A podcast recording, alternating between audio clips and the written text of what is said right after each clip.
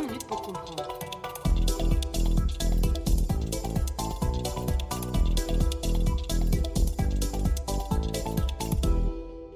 Bonjour à toutes et tous et bienvenue dans ce dernier épisode de la saison 1 de 20 minutes pour comprendre, le podcast qui vous aide à comprendre l'actualité internationale.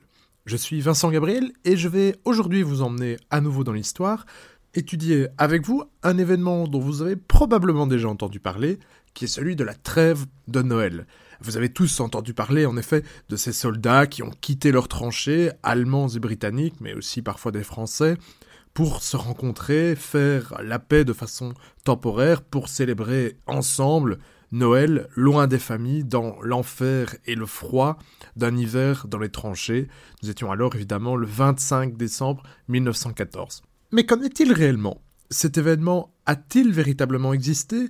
Et les représentations que nous en avons, notamment à travers le film Joyeux Noël de 2005, sont-elles correctes, réelles ou en tout cas historiquement fondées? Tel est un peu l'itinéraire que nous allons parcourir ensemble dans ce dernier épisode de Passé ressuscité pour l'année 2021. Alors partons ensemble pour étudier celui qui fut peut-être le Noël le plus connu de l'histoire, à l'exception évidemment du tout premier. Le 3 août 1914, l'Allemagne déclare la guerre à la France et dès le lendemain, les troupes du Kaiser violent la neutralité française et belge et pénètrent sur leur territoire. C'est alors le début de la Première Guerre mondiale qui, à ce moment, est encore une guerre de mouvement. C'est-à-dire qu'on se bat, on affronte, on, change de position, mais petit à petit, les soldats vont commencer à s'enterrer pour résister, survivre et se protéger des tirs d'artillerie des soldats adverses. On va donc avoir à l'automne 1914 la constitution de tranchées, de guerre des mouvements. La Première Guerre mondiale devient alors une guerre de position, c'est-à-dire qu'à partir de maintenant, les soldats se battront d'une tranchée à l'autre et ne bougeront que très rarement. À la fin du mois de décembre 1914, le bilan est donc contrasté. Par exemple, les Britanniques ont perdu près de 100 000 hommes déjà, mais d'un autre côté, l'offensive allemande a été stoppée et la ligne de front ne bougera presque plus à ce moment-là. Le quotidien des soldats est alors marqué par la crasse, la peur, l'inquiétude au sujet de l'avenir, le manque de la maison, bref, tous ces éléments qu'on connaît aujourd'hui au sujet du quotidien dans les tranchées. vous imaginez bien qu'en hiver, c'est encore pire. Il fait froid, on est dans la terre, donc le sol reste gelé. Il faut trouver le moyen de vivre dans la mort aussi, parce qu'on vit avec les cadavres. Donc bref, c'est un petit peu l'enfer sur terre qui oppose les soldats des deux camps. Et un élément assez intéressant à noter ici, c'est que on a conscience, qu'on soit soldat allemand ou britannique, qu'en face, bien qu'il s'agisse de l'ennemi, le soldat de, l'autre côté du No Man's Land, eh ben, il traverse un petit peu les mêmes conditions de vie que celles que traverse son propre camp. Le front se stabilise donc et dans la première moitié du mois de décembre 1914, aucune grande offensive n'est lancée.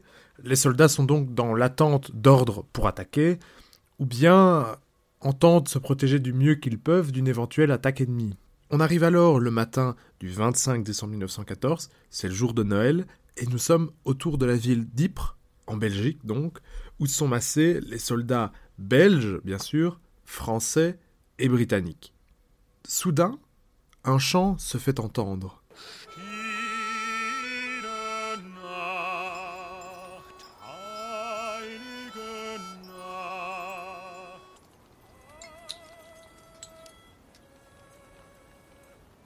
De la tranchée allemande parvient l'écho aux oreilles des soldats britanniques du chant d'un chant de Noël, Stille Nacht, donc douce nuit en français.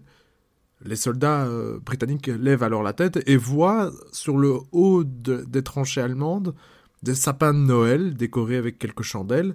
Ils sont alors évidemment interloqués et se demandent ce qui se passe. Certains soldats britanniques racontent dans leurs lettres alors voir des soldats allemands les saluer et petit à petit certains osent sortir, quitter la tranchée, et Britanniques et Allemands se retrouvent dans le No Man's Land. Ils se saluent, ils discutent, ils parlent donc. Il faut savoir qu'à l'époque, beaucoup de soldats allemands parlaient l'anglais, ce qui facilite évidemment la communication. On commence alors à sympathiser. On verra après qu'il n'y a pas véritablement de fraternisation. Disons donc qu'on sympathise. Il y a des échanges de cadeaux qui sont documentés.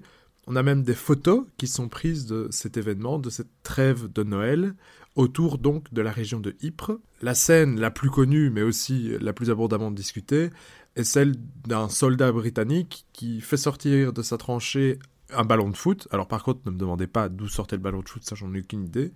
Et il y a eu, il semble que ce ne soit pas un vrai match, mais en tout cas quelques passes entre les soldats britanniques et les soldats allemands en plein Noël 1914 donc, dans ce no man's land qui séparait donc les deux camps. Cet événement est important puisqu'il témoigne, notamment pour les soldats britanniques, que les soldats allemands ne sont pas tous des bêtes assoiffées de sang, responsables notamment des massacres autour de Dinan, mais qu'il s'agit en réalité d'humains qui, comme je l'ai dit, vivent dans des conditions relativement similaires. Ils expérimentent eux aussi le manque de la maison, le froid, la solitude en ce Noël loin de chez eux. Et alors qu'on pensait tous que la guerre justement serait finie pour Noël.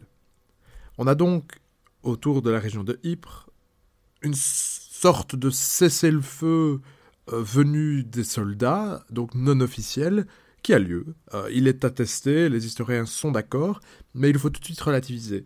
On a un cessez-le-feu, donc dans quelques sections du front, mais c'est pas un cessez-le-feu généralisé, parce que d'autres soldats, postés à d'autres points du front, indiquent qu'il y a eu des affrontements et que donc on ne peut pas parler d'une trêve de Noël généralisée. Donc premier élément de nuance à apporter ici donc.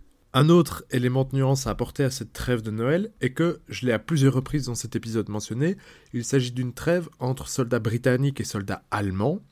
En effet, bien que des petites trêves soient mentionnées euh, aussi du côté français-belge avec des Allemands, il faut comprendre que pour les soldats belges et les soldats français, fraterniser avec l'ennemi qui occupe le territoire est bien plus compliqué et on a à nouveau des témoignages, notamment de soldats français qui vont manifester leur mécontentement en crachant, donc on peut dire que c'est une manifestation plutôt visible, hein, apparente, à l'encontre des soldats britanniques qui ont arrêté de se battre contre l'ennemi qui occupe pour l'instant le pays, qui donc occupe peut-être le village où vit la famille d'un soldat français. Donc, à nouveau, cette trêve de Noël ne donc ni généralisé sur l'ensemble du front, ni véritablement sur l'ensemble des camps en présence. Troisième nuance à apporter, dans l'histoire militaire, il ne s'agit pas de la première trêve entre des camps, loin s'en faut, et il ne s'agit même pas de la première trêve pendant la Première Guerre mondiale, puisqu'il arrivait assez régulièrement que les deux camps acceptent d'arrêter les hostilités pendant quelques heures pour qu'on puisse aller rechercher les blessés ou les morts dans le No Man's Land ou évacuer les cadavres. Donc bref, pour accomplir des gestes de solidarité, mais aussi d'hygiène, que comprennent aisément les deux camps. D'ailleurs, même s'il y a eu des fêtes, des danses, la trêve de Noël a donc commencé par justement un moment de récolte, si je puis dire, de cadavres, pour rendre aux compagnons tombés bah, les derniers honneurs qu'ils méritent, évidemment. On peut enfin souligner le fait que le pape de l'époque, Benoît XV, avait lui-même plaidé pour l'idée d'une trêve de Noël généralisée qui n'a donc pas eu lieu, même s'il est vrai que pour quelques heures, voire même dans certains cas pour quelques jours, au tumulte des affrontements et aux explosions de l'artillerie ont succédé, à plusieurs endroits du front, rires et moments de sympathie entre les deux camps.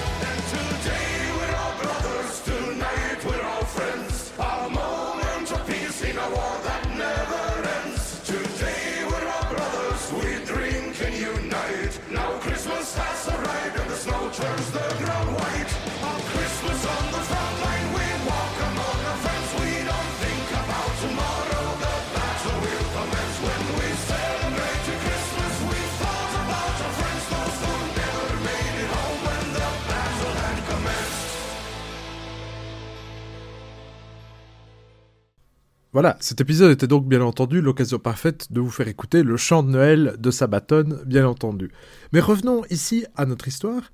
Certains d'entre vous, en tout cas les personnes qui n'ont pas été chassées par la litanie de ce groupe suédois, peuvent s'interroger si il y a eu une trêve en Noël 1914. Pourquoi cette trêve n'a-t-elle pas eu lieu également en 1915, 1916 Que s'est-il passé? Pourquoi se souvient-on seulement et précisément de cette trêve de 1914 Bien, d'abord, tout petit premier élément, sachez simplement qu'il y eut une, vraiment. Là, c'est vraiment un micro-événement, je dirais, une trêve en 1915. Mais il est vrai que, pour le reste, et vraiment de, de façon plus macro, la trêve de Noël ne concerne bien que ce premier Noël 1914. Et pour le comprendre, il faut bien resituer cet événement dans son contexte et observer un peu la conjonction des facteurs qui ont contribué à rendre cette trêve possible. D'abord, il faut comprendre que c'est la toute première fois, la toute première année, les tout premiers mois d'une guerre des tranchées qui est vraiment singulière, on ne bouge pas, et en fait on se situe à quelques mètres, quelques dizaines de mètres de l'ennemi, avec qui il arrive qu'on discute à nouveau, on a des lettres qui indiquent notamment des premiers moments de rencontre entre un soldat britannique et un soldat allemand en novembre 1914. En outre, ces soldats se trouvent dans un environnement hostile, certes, qu'ils partagent d'une certaine manière. Un camp représente le danger pour l'autre, mais pour les deux camps, il y a un danger. Pour les deux camps, il y a cet hiver qui est très froid. Pour les deux camps, on a cette absence d'offensive majeure à plusieurs endroits du front. Et enfin, pour les deux camps, on a évidemment le manque de la maison, le manque du domicile, le manque des êtres chers, à qui on avait promis, je vous le rappelle, une guerre qui serait terminée pour Noël, justement. Il faut donc ici tordre le cou à une lecture de cette trêve de Noël qui est notamment portée par le film Joyeux Noël, qui lit cette trêve de Noël comme étant une acte, un acte de rébellion de ces soldats contre euh, l'atrocité et la folie que représente la guerre. En réalité, les travaux des historiens et les sources qu'on dispose convergent vers ce point. Il ne s'agit pas d'un acte de rébellion, et d'ailleurs, contrairement à ce que représente le film Joyeux Noël à nouveau, aucun soldat n'aura été puni d'y avoir participé, et il y eut même, à certains endroits, des officiers qui rejoignèrent ces moments de rencontres et de retrouvailles.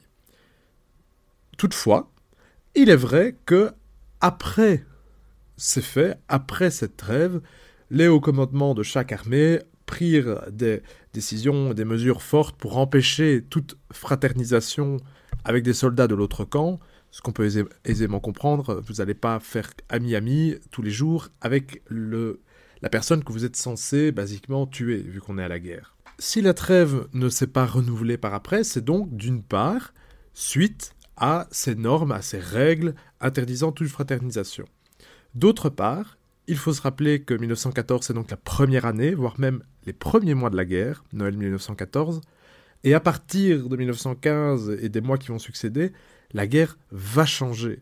Elle va devenir une sorte de guerre totale, de plus en plus centralisée, avec des opérations euh, conjointes donc entre armées, des agressions de plus en plus multiples. Quand vous étiez au front, bah, vous faisiez plusieurs offensives, et évidemment avec des progrès techniques de gaz, de tanks, puis des, des bavures, voire des atrocités comme l'attaque contre le Lusitania. Bref, si on pouvait encore avoir envie de taper discute et de claquer la bise aux soldats en face à Noël 1914, il n'en est rien à partir des mois qui suivent, bien entendu.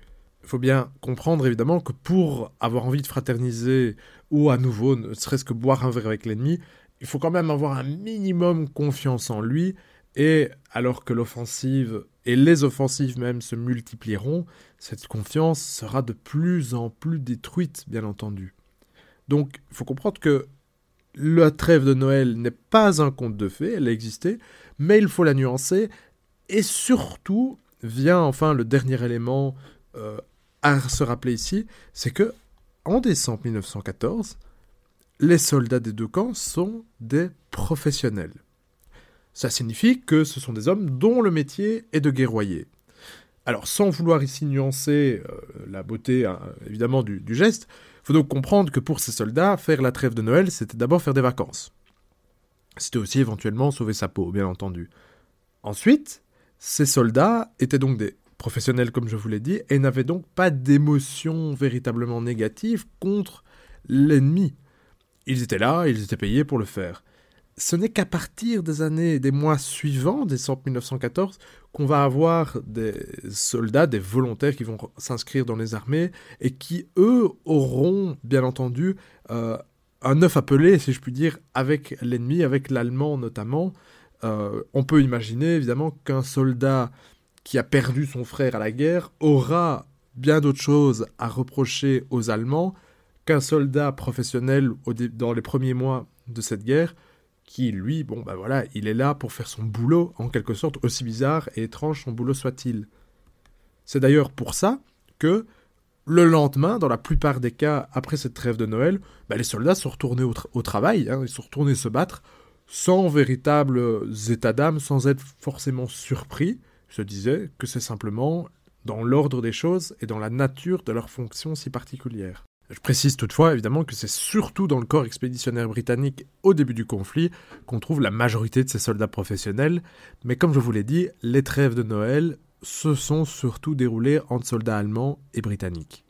Il faut donc bien comprendre que cette trêve de Noël a eu lieu, mais qu'il faut sortir de la représentation romancée qu'en fait le film Joyeux Noël.